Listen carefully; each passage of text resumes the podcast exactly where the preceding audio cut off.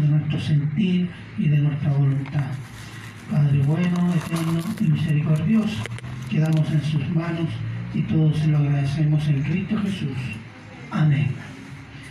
Bien, tomen asiento por favor. Y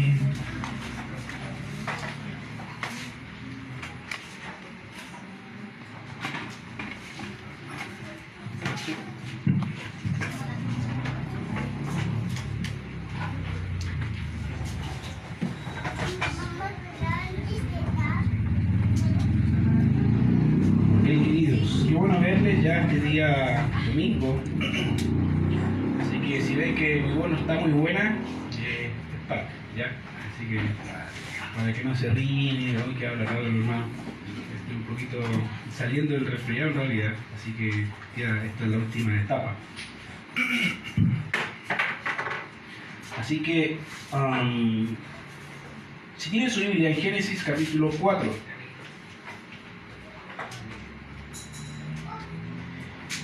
Génesis capítulo 4. Mientras buscan ahí en sus Biblias, es interesante la canción que cantábamos. Fue tu gracia. En realidad, todo lo que tenemos y lo que somos es por la gracia de Dios. Ahora, cuando hablamos de la gracia, creo que a veces pensamos solamente como eh, en la área de la salvación, ¿cierto? Es, ser salvos de la ira del Señor. En realidad, todo lo que tenemos es por gracia. De hecho, el apóstol Pablo dijo a los, le dijo a los corintios, soy lo que soy por la gracia de Dios, y su gracia no ha sido un pan para conmigo. Siendo antes perseguidor, dice él, el Señor me alcanzó. Y seguidos, queridos, si no hubiese sido por esa gracia, obviamente creo que nadie de los aquí presentes podría decir soy salvo, ¿cierto? Ese regalo gratuito, pero no sin costo, como dicen por ahí, ¿cierto? Hace tiempo, cuando estaba estudiando, un concepto que se me quedó muy grabado es que no hay nada gratis, no existe la gratuidad. Siempre, siempre, siempre hay un costo. Que no lo pagues tú no significa que no cuesta. ¿Cierto? Y es verdad. Todo tiene un costo. Nosotros recibimos regalos de vez en cuando, ¿cierto? Nos, dan presentes o cositas. ah, y obviamente esas cosas, ay, gracias, ¿no? Por recordármelo. Y esas cosas, obviamente, ah, uno dice gracias, ¿cierto? No, no, no, hay un, no, no estoy dando algo a cambio por eso. Pero eso no significa que a la persona que te lo dio no le costó. Con la salvación es igual. No significa que por ser gratis no costó. Le costó la vida a una persona. Al Hijo de Dios hecho. Que murió por pecadores. Así que es interesante ver las escrituras y ver desde Génesis cómo el plan de la salvación se va marcando más y más. Ya vimos, hemos visto capítulo 1, 2 y 3, que nos hablan de un Dios creador, todopoderoso, le gusta diseñar, crear. Es un artista por excelencia, uno del mejor de los mejores. Y lo mejor de todo eso, obviamente, es que te ha diseñado a ti y me ha diseñado a mí.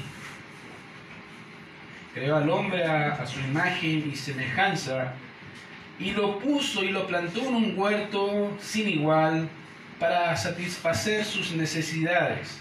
Le proveyó de trabajo, le proveyó ah, de comida, de un lugar donde dormir y lo mejor para el hombre de una esposa, Eva.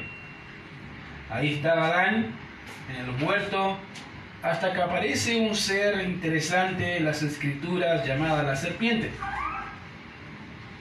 y empezó a conversar con la esposa de Adán, diciéndole, así que Dios te dijo que no puedes comer, no puedes estar. Obviamente él le dijo, no, no, no. Eva le dijo, de todo lo que está acá podemos comer. Eh, y de hecho Dios dice que, eh, excepto el árbol que está en medio del huerto, dijo Dios, no comeréis de él ni le tocaréis. Y ahí empieza el desastre de la caída del hombre y sus consecuencias que hemos estado pagando hasta el día de hoy. Es lamentable pensar un poco en el estado del hombre después de la caída. Porque cuando vemos la Biblia y vemos cómo es el panorama antes de la caída, era excepcional. En realidad, el hombre no necesitaba de nada. Y todo lo que tenía era lo mejor. Ahora, después de la caída, gozamos de las consecuencias de nuestro Padre y día a día vemos esas consecuencias en la televisión, cuando dice joven muere, muchacha muere, padres mueren, y ahí y enfermedades, ¿cierto? ahí están las consecuencias. Ahora, cuando hablamos, queridos, de las escrituras, siempre hay algo interesante en el estudio de la Biblia. Y que me gusta, obviamente, ver y repasar de vez en cuando, y es la obra del Espíritu Santo en relación a los escritores. A veces la gente cuando no entiende un poco de la Biblia dice, pero la Biblia fue escrita por hombres, y es verdad. La diferencia de estos hombres de cualquier otro hombre es que estos hombres eran dirigidos, guiados, gobernados por Dios por medio de su Espíritu Santo. ¿Eso qué significa? Significa que Dios utilizó hombres comunes y corrientes, pecadores como tú y como yo, preservó su, podríamos decir, su forma, su estilo literario, sus formas de expresiones, preservó todo lo que ellos eran excepto su pecado y mantuvo totalmente su escrito tal y cual él quería. Y eso es lo interesante. Un Dios que guía a hombres y al mismo tiempo preserva su palabra. Y a eso generalmente cuando estudiamos en el instituto, cuando estamos en esta materia, le hago una pregunta a los alumnos y ahí están a veces cabeceándose, pegándose cabezados en la cabeza y, a veces entre ellos mismos diciendo, oye, y le digo, ¿cuál, una pregunta, ¿qué, ¿qué, es inspirado? ¿El texto es, es, inspirado o las personas son inspiradas? Y ahí está. Uno reclamando con otro, luchando, no, tú tienes la razón, tú, no, yo tengo la razón. Y llegamos a la conclusión, digo, en realidad el texto que está aquí en tus manos es inspirado. Dios lo diseñó así. Cada parte del texto es inspirado. Toda la Biblia es inspirada. Entonces, obviamente cuando intentemos eso, que Dios guió a personas, dejó obviamente eh, sus estilos, por eso es tan dinámica la Biblia, vas a encontrar diferentes estilos, vas a encontrar canciones, y dice, dónde están las canciones? Lee el libro de los Salmos, el libro de los Salmos son cánticos, que se cantaban, valga la redundancia, en muchos de ellos se cantaban en la peregrinación hacia Jerusalén cuando celebraban alguna fiesta, y está aquí, está registrado. Otros salmos fueron escritos por momentos muy particulares, en el caso de David, cuando fue perseguido por Saúl, ahí está, él dice esto, o cuando pecó con Betsabé, ahí está. Vemos registros de cánticos, ahí tienen canciones. Si quieres ver, historia, hay escritos de historia. Si quieres ver profecía, hay escritos de profecía. La Biblia es tan dinámica que no podría dejarte sin la, idea de saber qué es o qué dice. Por lo tanto, cuando tú entiendes bien qué es la Biblia y cómo y qué es lo que Dios quiere de, de ti con ella, es más fácil. Dios quiere que le conozcas por medio de su palabra y que entiendas lo que Él dice. Ahora, cuando Oh, como todo texto, la Biblia no está exenta tampoco de figuras literarias. Y ahí dice, ¿qué es esa cosa? Bueno, son modismos, formas en que a veces los escritores bíblicos dejaron plasmados ideas, pero con modos o formas que ellos entendían. A los alumnos les he dicho a veces, eh, cuando me toca hablar con hermanos que no son ah, chilenos, y se me sale el cachay, chileno, ¿cierto? Siempre preguntan, ¿y qué es eso?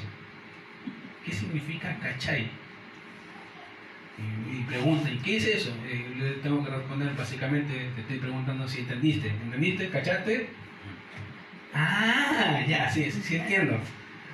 Bueno, en la Biblia también encontramos modismos, pero hebreos. son formas en que los hebreos se comunicaban, que nos enseñan también a nosotros ciertas cosas. ¿ya? Ahora, quiero dar un simple ejemplo de, eso, de ese tipo de modismos o formas literarias. ¿ya? Una de ellas se le llama eufemismo.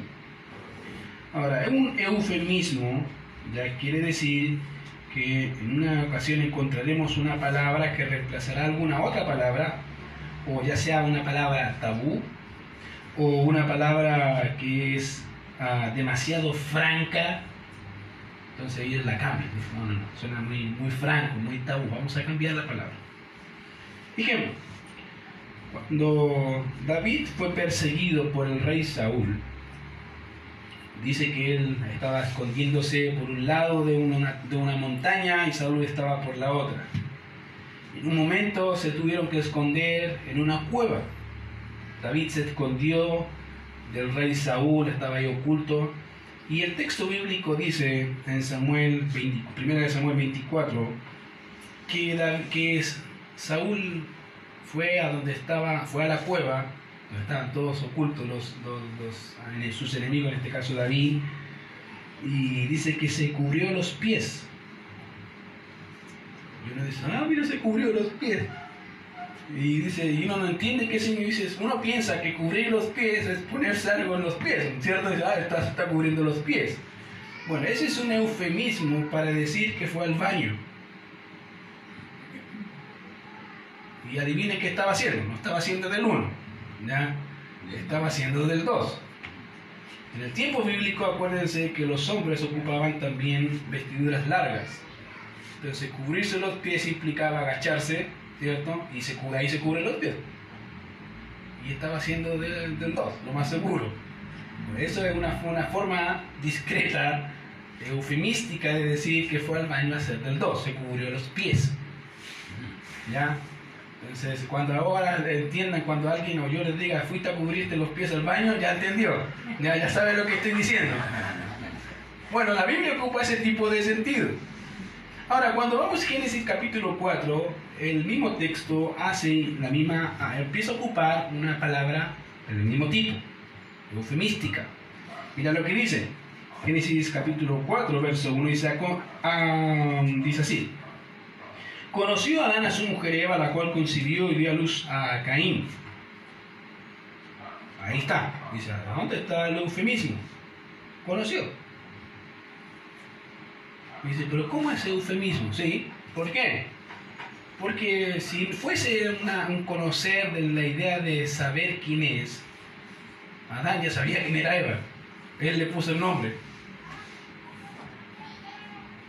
y ya la había visto desnuda precaída, no tiene nada que ver con que con, ah, ah, ella es Eva. No, no, no. Acá está básicamente haciendo alusión al acto sexual. Tuvieron relaciones sexuales eh, y ahí está ocupando un eufemismo para decir conoció. Tuvo relaciones con su mujer Eva y nació un hijo que se llama, ¿cómo se llama? Caín. ¿Se fijan? Entonces la Biblia a veces ocupa ese tipo de palabras para para a veces menguar un poquito la franqueza. En este caso, obviamente, eh, un tema tabú, que podría ser el tema de la sexualidad. La conoció, la vio, estuvo con ella, tuvo relaciones sexuales con su esposa. Es normal, ya si no, no hay problema con eso, pero la Biblia sí ocupa ese tipo de lenguajes. Y aquí tenemos una expresión, como dije, eufemística de Adán y su mujer. ¿Ya? Dice ahí, conoció Adán a su mujer Eva, la cual concibió y dio a luz a Caín, a Caín dijo, por voluntad de Jehová he adquirido varón. de esa manera, el texto nos muestra tres realidades que podemos mencionar, solamente a modo rápido. En primer lugar, el matrimonio, querido, siempre, siempre, siempre es la voluntad de Dios, para creyentes y para incrédulos, siempre. Siempre. Dios lo diseñó. Siempre. Y te digo honestamente, he visto incrédulos que entienden tan bien su papel, siendo incrédulos. Y digo, wow, esta vez me sorprenden. Lo mismo con creyentes. Pero querido, el matrimonio, desde Génesis para adelante, es la voluntad de Dios. ¿Por qué? Porque Él lo diseñó. Matrimonio, ahora tengo que ser un poco más específico. Matrimonio entre hombre y mujer, por si acaso. Digo, por si acaso, porque no va a decir. No, no, no, entre hombre y mujer. ¿Es la voluntad de Dios? Es la voluntad de Dios. Y como pasa, querido, que a veces uno piensa, ah, pero es para el creyente y también para el incrédulo. Entonces, negar eso es negar una realidad que Dios instituyó desde Génesis. ¿ya? Y eso no fue solamente para el momento en que Adán y Eva fueron formados, sino también obviamente para cada ser humano que pisa este, este planeta. Esa es su voluntad. Segundo, el texto nos muestra básicamente el libre albedrío en relación a la reproducción. ¿Ya?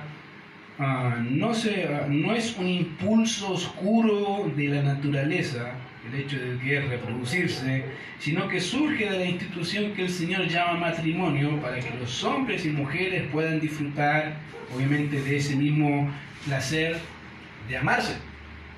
Querido, es normal. Dios lo instituyó. ¿Cuántas veces? Da lo mismo, ahí no dice 5, 10, no, no, no. De ellos si ven, de Adán salimos todos, entonces imagínense cuántos hijos tuvo Adán. El único que sabemos que tuvieron, tuvieron hijos e hijas. ¿Cuántos? No, ah, vaya a saber usted cuántos tuvo. Pero es parte, sí, es parte. Querido, ¿las relaciones sexuales son buenas? Sí, son buenas. Dios las diseñó en un contexto apropiado. Dios las creó. Ahora, que el hombre las pervierta es otra cosa. ese, es otro, ese es otro cuento. Pero Dios las diseñó. Y son buenas porque Él quiere que la humanidad se reproduzca. Entonces, obviamente eso nos dice mucho de lo que Dios quiere. Y en tercer lugar nos muestra el gozo y esperanza también de Eva. ¿Cuál fue el gozo? Tener un hijo. No creo que haya mujer en este mundo creyente que no quiere y desea tener un hijo. ¿Por qué? Porque en eso ve la bendición de Dios. De hecho, lo mismo pensaban los israelitas. Y ahí estaban bajo un pacto. Y ellos creían que esa era la bendición de Dios, tener un hijo tener hijos, no uno, hartos hijos. Por eso con mi esposa, cada vez que a veces sale el tema, le digo, acuérdate que son cuatro, porque los cuatro. Con cuatro estamos bien, Yo feliz. Y ayer una señora justo fuimos a comprar una cosita para ella, por su guatita que está muy grande. Y una señora ahí ya de edad. Y salió el tema rapidito, y dije, no, si yo quiero cuatro, y me miró la señora se puso a reír. Y la, y mi, la madre me dijo, ¿viste? Y la señora dice, yo tengo cuatro. Mira eso, ¿y cómo, se ve la mesa? Lindo. Tiene sus disfrutes. ¿Viste? ¿Viste? ¿Viste? Eso quiero yo, quiero verlo. Y empezó a preguntarle, Arturo, mi señora, ¿se pone o no se pone con plata? Sí, se pone, Ah, ya. ¿Se porta bien? Sí. ¿Viste? Entonces vamos por los cuatro. Entonces le decía a la señora, gracias señora, me está ayudando. Es mi deseo. Vaya a saber si es lo que el Señor quiere, pero por lo menos mi cuatro. Si Dios quiere cinco seis, no sé, él sería el, el pero yo quiero cuatro. De con eso estoy feliz. ¿Pero qué? ¿Qué quiere decir con eso? Quiere Dios, Dios bendice y Dios provee. Entonces, no hay por qué preocuparnos, hay que decir, la gente, ¿cuándo se debe preocupar? Cuando el que la cabeza no le gusta trabajar, hay que preocuparse porque ahí salen serios problemas. Pero si la cabeza le gusta trabajar y le encanta trabajar, va a buscar los medios para sustentar, no hay problema. Y Dios le va a proveer. Entonces, querido, eh, obviamente Eva tuvo una esperanza, y la esperanza, obviamente, el nacimiento de Caín fue para Eva el comienzo del cumplimiento de una de las promesas de Dios. ¿Cuál fue la promesa? Génesis 3.15. Miren lo que dice Génesis 3.15 en su Biblia.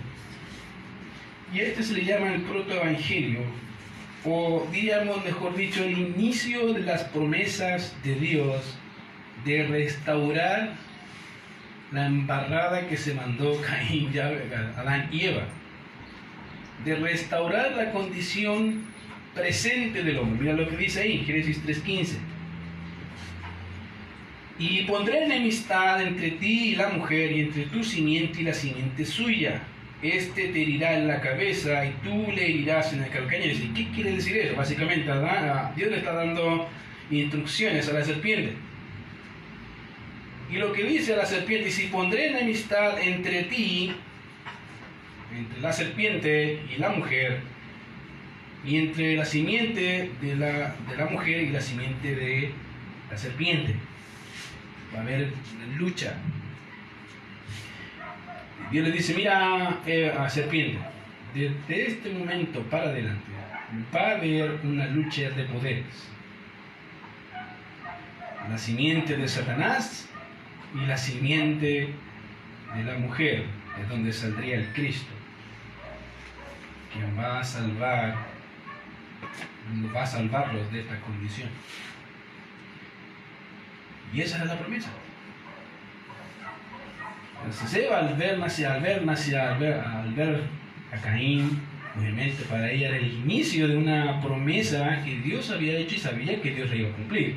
¿Por qué? Porque Dios dijo ciertamente morirás y fue exactamente lo que pasó. Entonces si yo voy a morir, Dios va a cumplir su promesa igual. Y Eva, dice ahí, obviamente vio eso, vio en el nacimiento de Caín la promesa de Dios en relación a un redentor que lo libraría de la condenación del pecado y de sus consecuencias. Por eso dice, por voluntad, por voluntad de Jehová he adquirido varón. Ahora, lo interesante de ese texto es que el término Jehová es un término, es el nombre que Dios tiene. ¿Se acuerdan? Dado en Éxodo capítulo 3. Antes de eso no se conocía como Jehová conocida como Elohim, como el Dios creador. Pero aquí parece ser que ah, el escritor bíblico pone en boca de Eva palabras guiadas por Dios mismo, diciendo, este Jehová, este que es sustentador de todo, quiso que yo tuviese este hijo varón y que por eso se supone es el inicio de las promesas suyas. Pero fíjate que rápidamente el texto da un vuelco. Mira ahí, verso 2. Después dio a luz a su hermano Abel, y Abel fue pastor de ovejas y Caín fue labrador de la tierra. Ahora, interesantemente, no pasó lo mismo con Abel. ¿No ves? Si te fijas, no hay una expresión de gozo por el nacimiento de Abel. No hay ninguna cosa. Nació Abel y este fue pastor, el otro fue labrador. No hay ninguna expresión de gozo por ese hijo. No se encuentra. Todo el gozo que Eva tenía por el nacimiento de Caín, manifestando su esperanza del inicio del cumplimiento de la promesa de Dios, no se ve del mismo modo con el nacimiento de Abel. Ahora, en el antiguo Oriente, queridos, los nombres no solo reflejan nombres, ¿ya? nosotros ponemos nombres porque nos gustan, porque nos llaman la atención, los mezclan, los ahí dicen, ah, está lindo, está lindo, está bien. En el Antiguo Oriente no era así. Generalmente en el Antiguo Oriente tenían un significado que estaba, que estaba o manifestaba la personalidad. Ejemplo, un ejemplo de eso es Jacob. ¿Se acuerdan? ¿Qué significa Jacob? El suplantador, el engañador. ¿Y qué, qué pasó? Exactamente lo que dice su nombre suplantó la heredad. Por eso su nombre es Jacob. Abraham, padre de multitudes. Exactamente lo que dice su nombre y exactamente lo que pasó. A veces en el Antiguo Oriente los nombres se le daban porque manifestaba algo de la personalidad del individuo. En otras ocasiones, los nombres se le daban a las personas por acontecimientos particulares que pasaban en su entorno. Un ejemplo de eso es Icabod. ¿Quién es Icabod? Icabod fue el nombre de un niño que nació cuando el pueblo de Israel, estando muy mal espiritualmente, quiso o pensó que Dios era un pedazo de tabla cuadrado. Ellos pensaban que el arca los iba a librar de la guerra contra los filisteos. El arca representaba para Israel la presencia de Dios, el arca del pacto. Y dijeron, vamos a llevar el arca del pacto para que pelee nuestras batallas contra los filisteos. En ese mismo instante los filisteos se llevaron el arca y dice el texto bíblico que Finés, hijo del sacerdote Elí, murió en la batalla. Elí, al escuchar la noticia que el arca del pacto había sido tomada, murió, desnucado, se desmayó, se fue para atrás de la impresión y se desnucó.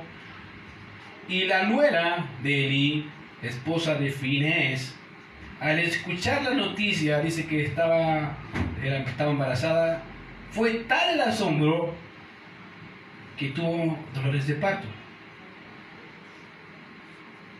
Y dice que apenas, a duras penas dio a luz a su hijo y antes de morir le puso Icabod, que significa traspasada es la gloria de Jehová.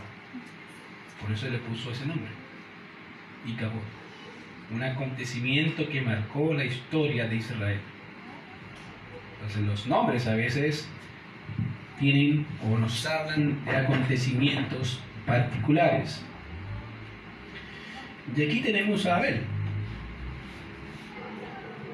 El nombre Abel significa vanidad, suspiro, soplo, vacío. No, tiene mucha, no, es muy alegre que digamos el significado, pero eso significa. Obviamente, y eso nos muestra la perspectiva que tenían los primeros padres, en este caso Adán y Eva, en este mundo van y terreno. Vieron el trabajo, la labor y decían, más encima tenemos otro hijo, Abel. Y le pusieron Abel, Abel. Vieron su realidad y obviamente bien pudo deberse al pensar en el estado en el huerto versus el estar en una tierra maldita por Dios y que ahora veían y palpaban las consecuencias. Bueno, ahí está. Isabel, mostrando la vanidad de este mundo pasajero. Ahora, rápidamente se nos muestra cuál fue la ocupación de estos dos hijos. Dice ahí en el texto que Abel fue pastor de ovejas y Caín fue labrador de la tierra. O sea, o sea básicamente Abel a cuidar las necesidades que tienen las manadas pequeñas y así actuar como un pastor con un enfoque en proveer pasto para las ovejas y mover los rebaños en torno a las tierras de pastoreo. Esa era su labor, pastor. Él guiaba las ovejas, las cuidaba, las mantenía. Ahora, un pastor cuida y atiende a las ovejas, pero también obviamente tiene autoridad sobre el rebaño y obviamente sus reglas las coloca como el superior que es. Él cuidaba, protegía y ponía reglas a su rebaño. Y tenemos a Caín, que fue el labrador de la tierra. Ahora, no debemos pensar cómo llegaron a entender esas dos actividades, cómo esos, esos dos trabajos. Bueno, porque Adán hacía ese trabajo. Antes del Génesis, ¿se acuerdan cuál era el trabajo de Adán? Cuidar la tierra, labrar la tierra. Ese es su trabajo. Post caída, ¿se acuerdan que Dios, ellos al esconderse de Dios hicieron delantales? Y Dios los cubrió con pieles. Y ahí empieza. Adán a criar ovejas para poder vestirse. Entonces, esos dos trabajos eh, básicamente son herencia de Adán parte del trabajo de Adán hacia sus hijos. Y en el Antiguo Oriente hacían eso, siempre hacían eso. Los padres se encargaban de enseñar a sus hijos lo que significa trabajar. Hoy por hoy creo que los que tenemos niños pequeños sabemos que los niños siempre toman la herramienta, ¿cierto? ¿A dónde está el, a dónde está el desatornillador? por ahí está porque el niño lo tomó. Nadie sabe dónde está eso. Y ahí está metido a veces en un enchufe, ¿cierto? Una, algo está haciendo el niño ahí con, con las herramientas. Aproveche la distancia ahora porque después no va a querer ni tocar una herramienta. Enseñe. Cuando está barriendo, déjelo que barra. Aunque barra re mal, no importa que barra. A veces queremos ser perfeccionistas y tienen recién 4 o 5 años. Querido, no importa. Que tome la herramienta y haga lo que tenga que hacer. Y anímenlo. Para enseñarle que eso es trabajo. a veces los niños, a veces hoy los padres le han enseñado a los niños la comodidad de que papá hace todo.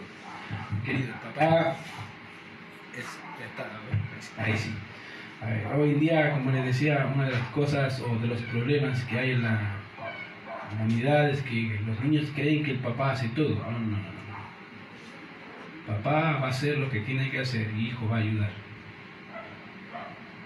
Pero si tú tienes que hacerlo, sí, tú también lo vas a hacer más adelante, así que te enseñaron, no hay problema. Eso es parte del trabajo si tu hijo es pequeño, déjalo, toma tal un martillo de juguete y que ponga martillas aunque tú tengas la cabeza reventada, y dale con el martillo. ¿Sí? Entonces ahí está pegándole a una tabla que no tiene ni clavo, ahí está pegándole, déjalo, un rato, déjalo ahí que le pegue, déjalo que juegue, a trabajar. Porque eso va a ser su realidad gran parte del tiempo de adulto. Que, que le gusta esa. Entonces fíjate que acá tenemos a dos hombres, obviamente un labrador y un pastor.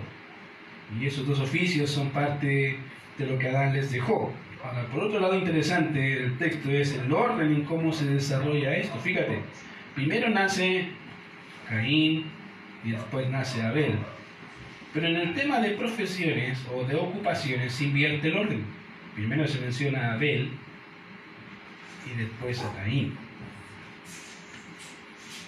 como que el texto voluntariamente invirtió el orden. Dice, Caín fue pastor de ovejas. No, Caín fue labrador de la tierra y Abel fue pastor de ovejas. Podría fácilmente haberse dicho así, pero no está, no está en el orden que nacieron, está en el orden de labor. Ahora, vamos a ver un poco más en detalle eso. Pero debemos recordar que después que Adán y Eva pecaron, Dios les vistió, como dije, túnicas de pieles y les dio este tipo de trabajo. Ahora, mira lo que dice el verso 3 hasta el verso 5. No solamente hay dos hermanos, sino que también se presentan dos ofrendas. Y aconteció andando el tiempo que Caín trajo del fruto de la tierra una ofrenda a Jehová. Y Abel trajo también de los primogénitos de sus ovejas, de lo más gordo de ellas. Y miró Jehová con agrado a Abel y a su ofrenda, pero no miró con agrado a Caín y a la ofrenda suya, y se ensañó Caín en gran manera y decayó su semblante. Ahora, obviamente, después de pasar un tiempo considerable, ellos, tanto Caín como Abel, trajeron a Dios una ofrenda. Ahora, he escuchado muchas predicaciones de este tipo de cosas. Dice, ¿viste? La ofrenda de Caín, de Abel, fue mucho mejor que la ofrenda de Abel oh, perdón, la ofrenda de Abel fue mucho mejor que la ofrenda de Caín. Y dan énfasis en la ofrenda. Ah, y déjame decirte, hermano, que no es el énfasis del texto. La ofrenda no es el punto. Dice, pero ¿cómo se dice ofrenda? Sí, pero no es el punto. Ahora, muchos han tratado de explicar, como dije, el texto, tratando de enfatizar los tipos de sacrificios, comparándolos el uno con el otro, y eso llevándolo a la ley israelita. Ahora, hay serios problemas cuando uno hace ese tipo de juego. ¿Por qué? Porque en el Génesis capítulo 1 al 12 no hay ningún pacto, no hay ley escrita propiamente tal. La ley se da en Éxodo 20, mucho más, mucho más adelante. Por lo tanto, el sistema levítico no estaba presente. No había una orden de cómo debía hacerse el sacrificio, como lo hacían los levitas, ¿se acuerdan? En el tiempo del levita dice que tenía que sacar la grosura a la oveja, debía ser el más gordo y el primogénito de las ovejas, el más gordo de ellos, ¿cierto? Esa era la labor. Pero aquí no vemos eso. No hay ningún registro aquí que diga debe ser de esta forma, de este tipo, de esta manera. No, no dice nada. A veces algunos han dicho incluso que la ofrenda de Caín Así que la ofrenda de Caín, la ofrenda de Caín tampoco fue óptima porque era de vegetales. Pero se les olvida que dentro del sistema levítico también había ofrendas de cereal, que eran básicamente lo mismo. Entonces pensar que ambas ofrendas, según la ley, era que la ley, o que la ofrenda de Caín era inapropiada, es incorrecto. No es tan así. Según la ley levítica, porque a veces lo hacen, hacen esa comparación. Pero no es una buena comparación porque aquí no se aplica. El punto importante de todo este texto está en el verso 4 y en el verso 5. Mira, dice ahí, y miró Jehová con agrado a Abel ya su ofrenda, pero no miró con agrado a Caín y a la ofrenda suya. Primero, ¿a, quién miró con agrado? Dios, ¿a quién miró con agrado? ¿A la ofrenda o a, a Abel? A ver. ¿A quién miró con el desagrado? ¿A la ofrenda o a Caín? El punto no es la ofrenda. El punto son ellos.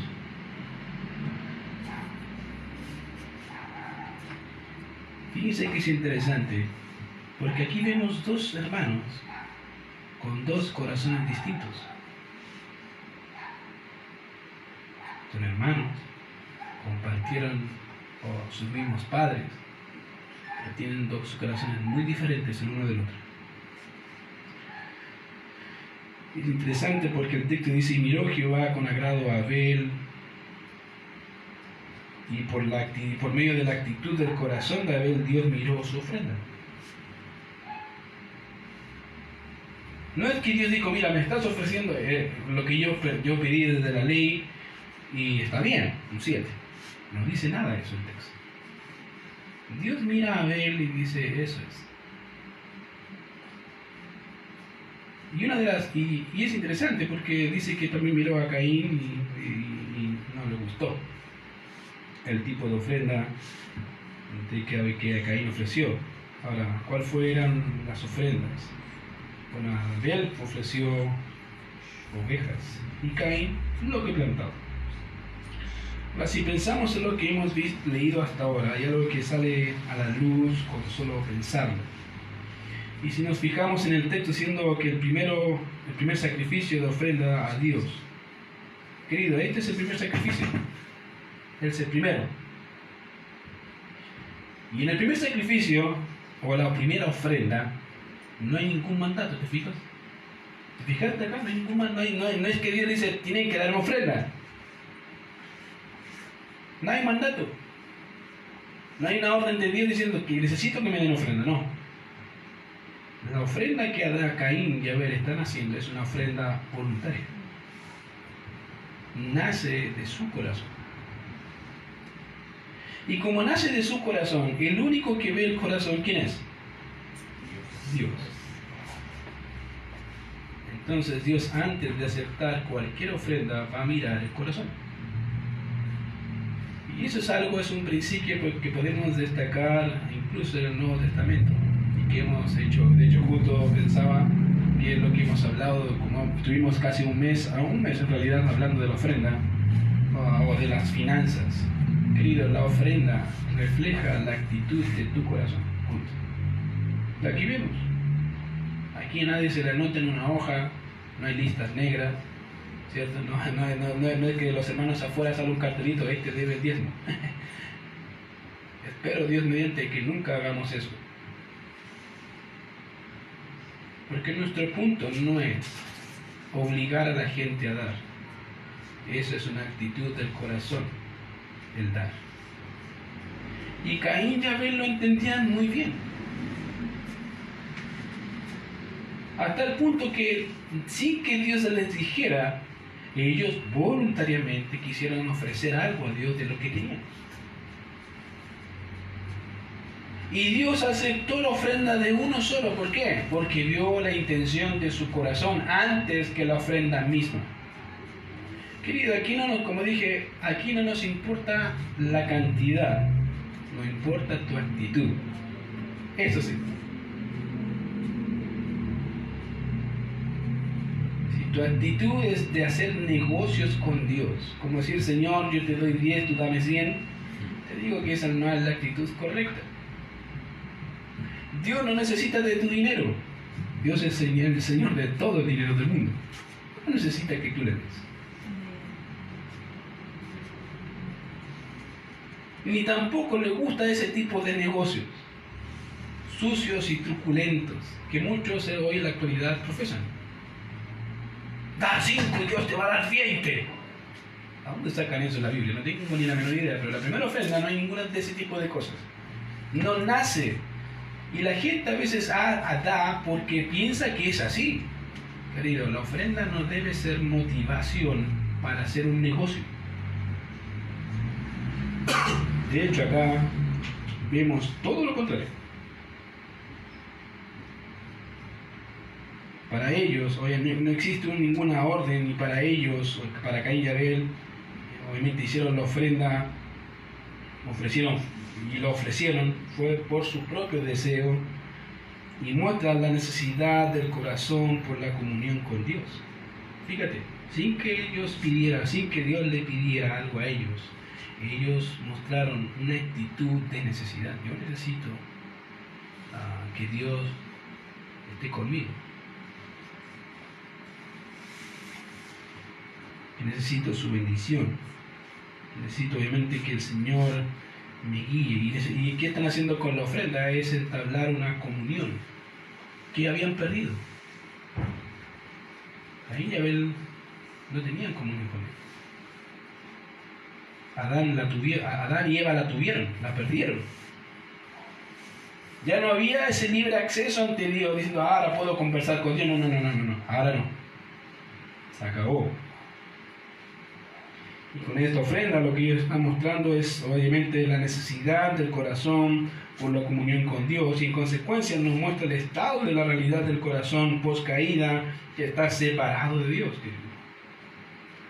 En otras palabras, las ofrendas fueron una manifestación visible de su gratitud a Dios por todo lo que poseían y también estaban asociadas con el deseo de asegurar el favor de Dios por medio de ellas.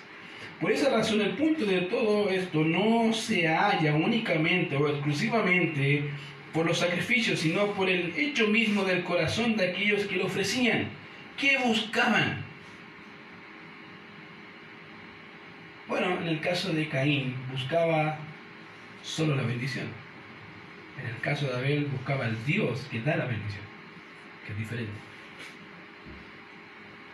Hay muchos buscando la bendición, hay pocos que buscan al Dios que la da. Querido, ¿quién no quiere ser bendito por Dios? Que Dios te bendiga en salud, en dinero, en trabajo, en todo. ¿Quién no quiere eso? Seamos honestos, todos queremos eso. Pregunta, ¿quién quiere a Dios? De ahí se bajan las manos. Querido, Abel estaba buscando al Dios de la bendición, no la bendición propiamente tal. Eso era secundario para, para Abel. Y se mostró muy bien la intención. Fíjate que en eso vemos una actitud muy diferente ante la ofrenda de Abel y de la ofrenda de Caín. ¿Cuál fue la ofrenda de Abel, de Caín? Bueno, dice el texto que ofreció de las cosas que había recogido de su agricultura, pero en el caso de Abel es diferente. Mira. Ah, acá. acá. Mira, en el caso de Abel, verso 4, y Abel trajo, y trajo también de los primogénitos de sus ovejas. Y te aclara y te explica cuál, qué, qué, eran de los primogénitos de los más gordos. Lo mejor, o sea, no, posiblemente no era lo mejor que tenía, pero sí lo más robusto. No era lo primogénito como decía la ley, no, no, no, pero sí le dio lo, que, lo mejor que pudo. Y ahí mostró la actitud del corazón de Caín versus Abel. Abel no solamente lo daba por el beneficio, no, no. Él quería al Dios. Que una vez Adán, me imagino, la tuvo que haber comentado. Yo tenía comunión con Dios, hijo Abel, y la perdí.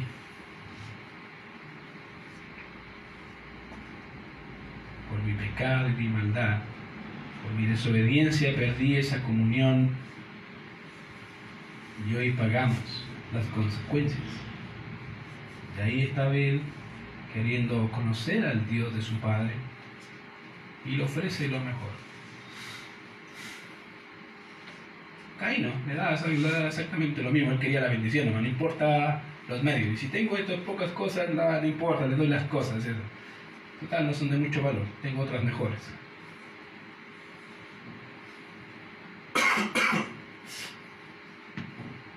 Mira, verso 6. Entonces Jehová dijo a Caín, ah, perdón, ah, dice ahí el verso 5, pero no miró con agrado a Caín y a la ofrenda suya. ¿Y qué pasó con Caín? Mira lo que pasó. Y se ensañó Caín en gran manera y decayó su semblante. Otra versión lo dice así, lo dice de la siguiente forma. Y Caín se enojó, se airó. No es que solamente fue ahí un poco, no, ya me, frustré. No, se enojó, de verdad se enojó. Él quería la bendición. No le importaba el Dios de la bendición, quería la bendición. Y cuando no vio que, que su sacrificio, su ofrenda fue agradable ante los ojos de Dios, se enojó. Dice ahí, se enojó, se iró mucho y su semblante cambió. imagínate, para que su semblante se haya cambiado, o su cara, su rostro, sabe que se tiene que haber enojado y se notó.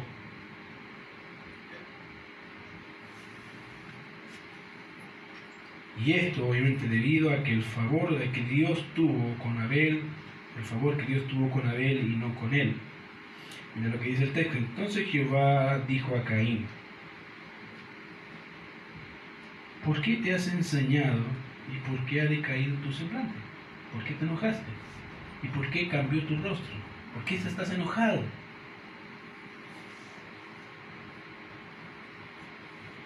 Y mira lo que dice, si bien hicieres, no serás enaltecido.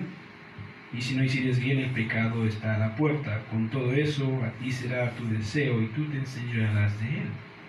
¿Por qué te enojas? Ahora, a veces no entendemos algunos textos y este es uno de los textos que nos va a costar un poco entenderlo. Por eso tengo otra versión. La Biblia de las Américas dice así. Entonces el Señor dijo a Caín, ¿por qué estás enojado y por qué ah, se ha demudado o cambiado tu semblante? Si haces bien, no serás aceptado. Y si no haces bien, el pecado yace a la puerta y te codicia, pero tú debes dominarlo. O sea, el pecado está ahí.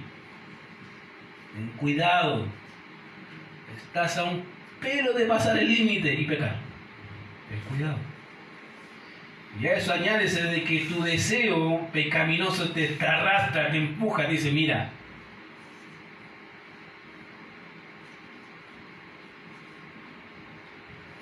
Fíjate que todavía no ha cometido nada. El texto no dice nada hasta aquí. Pero hay un principio que sí podemos sacar. Una de las cosas que veo de Génesis del Nuevo Testamento es que dice airaos, pero no pequéis. Querido, ¿es propio enojarse? A veces sí, no, es propio enojarse por las cosas de Dios. Es necesario cuando va, se va y se dicen cosas en contra de Dios. Tenemos que a veces refutar de forma directa.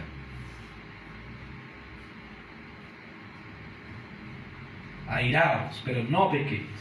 Y aquí no hay pecado todavía. Y Dios le dice, ¿por qué te enojas?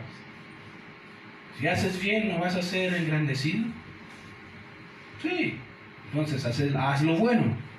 Y si no, ten cuidado. Porque el pecado yace. Está a la puerta. Es como si te pararas enfrente de dos puertas y una dice pecado y la otra dice no pecar. Generalmente cuando una persona está enojada hace cualquier y dice cualquier tipo de tonterías. Y ese es el serio problema. Porque después tienes que estar pidiendo perdón por las tonterías que dijiste. O por las cosas que tiraste. Porque a veces parece la casa campo de batalla, ¿no? La cuarta guerra, quinta guerra mundial torpedos, platillos, voladores, ahí, dice, ahí empiezan a ver ovnis, ovnis de verdad.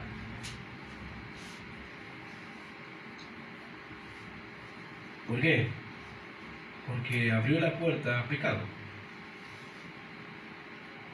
Y acá tenemos a Caín y Dios diciéndole, mira Caín, acá tenemos dos opciones, Caín. Tienes dos opciones. Si haces lo bueno vas a ser enaltecido, no hay problema. Tranquilo. Pero si haces mal, el pecado está ahí. Y ya se dice, eh, eh acá estamos. Esta es la forma más rápida de solucionar el problema.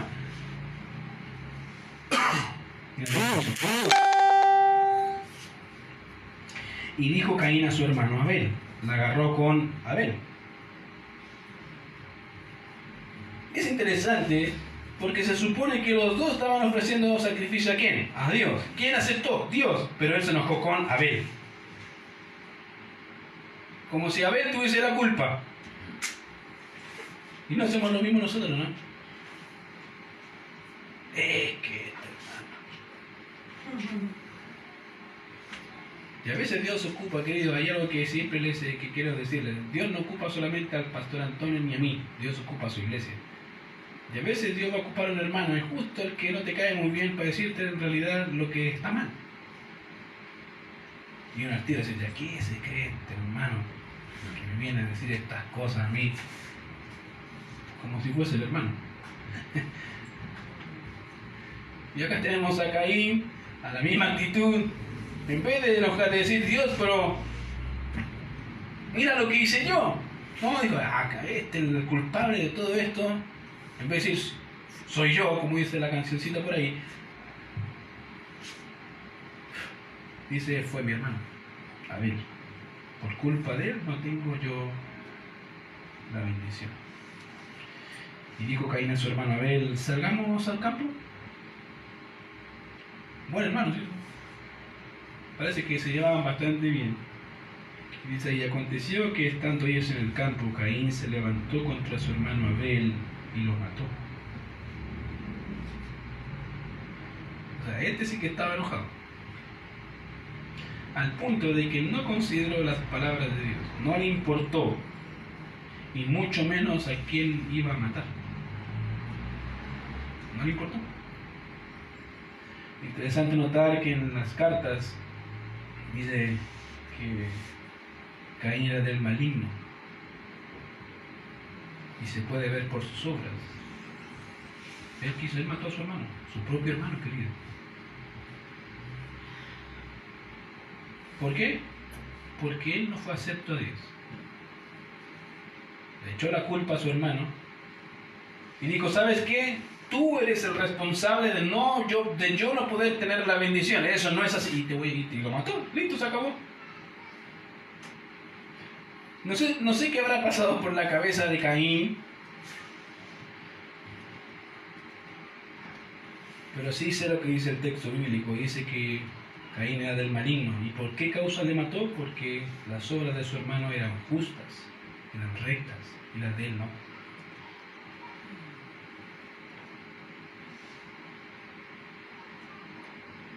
Querido, es interesante porque aquí dice que lo mató.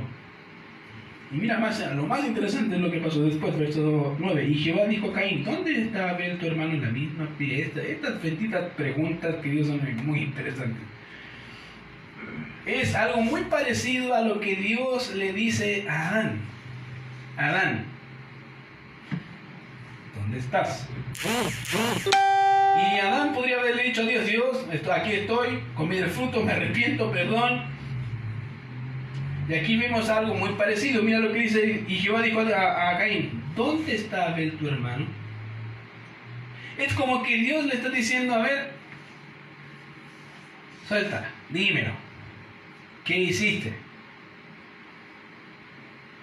Hace poco un hermano me dijo, es, es como que Dios le está dando la oportunidad para arrepentirse exactamente.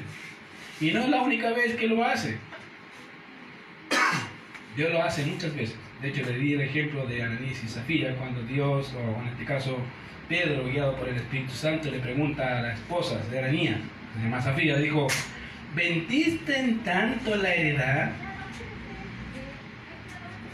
Es como que si Dios le dijera o te dijera, ¿estás haciendo estás haciendo el pecado que te dije que no tienes que hacer?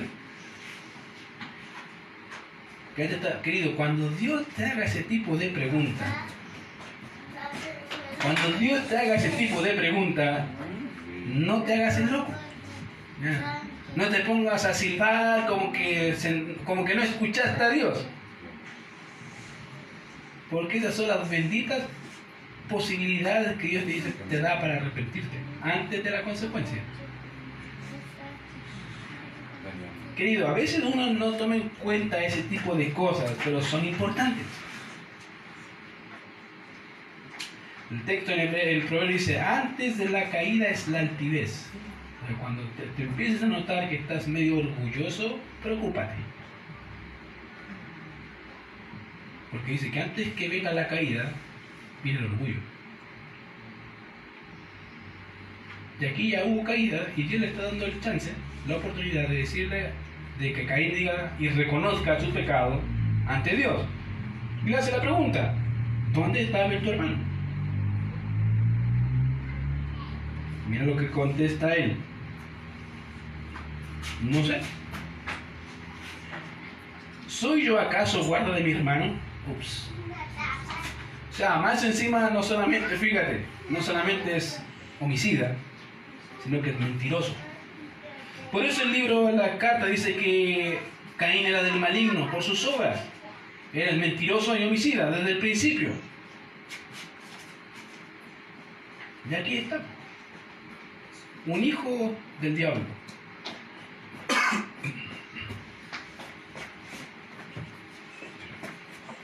Y Jehová dijo a Caín, ¿dónde está Abel tu hermano? Y respondió, no sé, ¿soy yo acaso guarda de mi hermano? Y, le dijo, y él le dijo, o Dios le dijo, ¿qué has hecho? La voz de la sangre de tu hermano clama a mí desde la tierra. Ahora pues, maldito seas tú de la tierra, que abrió su boca para recibir de tu mano la sangre de tu hermano. En otras palabras, a Caín quería pensar, le dijo, ah, no, Dios yo no tengo idea, como si Dios no hubiese estado presente. Y viene la consecuencia maldito tú. Querido, y cuando Dios maldice a alguien, no, no hay quien lo detenga. Errante y extranjero serás. Querido, el primer homicida fue un hermano. Es interesante notar es interesante notar que una de las cosas que menos pensaríamos es el homicidio entre hermanos. Hoy en la actualidad es muy normal. El parricidio, ¿cierto? Homicidio es algo que se ve. Y una de las cosas que más y más veo, querido, es ver acá a un hombre que fue el primer asesino por no considerar a Dios. Eso nos muestra algo de nuestra propia naturaleza. ¿Sabes qué muestra? Que somos bien pecadores. Una vez escuché a un hombre decir y preguntar, ¿por qué no somos como Hitler? Muchos consideran a Hitler la persona más mala que ha pisado este mundo. La gente pregunta, ¿por qué no soy como Hitler? Porque por la gracia de Dios, eh, Dios ha refrenado nuestro pecado. Pero si fuese porque, si Dios quisiera solamente mostrarte un instante de que Él te guarda de pecar en toda su dimensión, serías otro Hitler. De aquí empezó Y no le importó, fíjate. No le importó lo que Dios pensaba y no le importó el consejo de Dios. Querido, te hago la pregunta. ¿Hay algo que Dios te ha dicho que debes dejar y no lo has hecho? ¿Hay algo que Dios te ha dicho o te ha dicho algo parecido a lo de Caín? ¿Dónde está? ¿Qué hiciste? Te ¿hiciste lo que te dije que no hicieras? Si hay algo así, querido, todavía tienes tiempo, cambio, arrepiéntete, arrepiéntete, de verdad. porque van a venir consecuencias. Sean buenas o malas, siempre hay consecuencias. Vamos a estar viendo las consecuencias que tuvo Caín y su descendencia por su pecado. Pero te digo desde ya que no son muy lindas, que digamos. Así que vamos a orar. Y como dije, si tienes que arreglar cuentas con Dios, te invito a que lo hagas. Oremos. Señor, te damos gracias por este tiempo y gracias por tu palabra, porque nos bendices, nos ayudas, Señor, y te ruego que nos ah, ayudes a no ser más como nosotros, Señor, sino más como tú. Gracias, Padre, porque a, la vez de, al ver tu palabra vemos a uno que buscaba tu bendición, pero no al Dios de la bendición.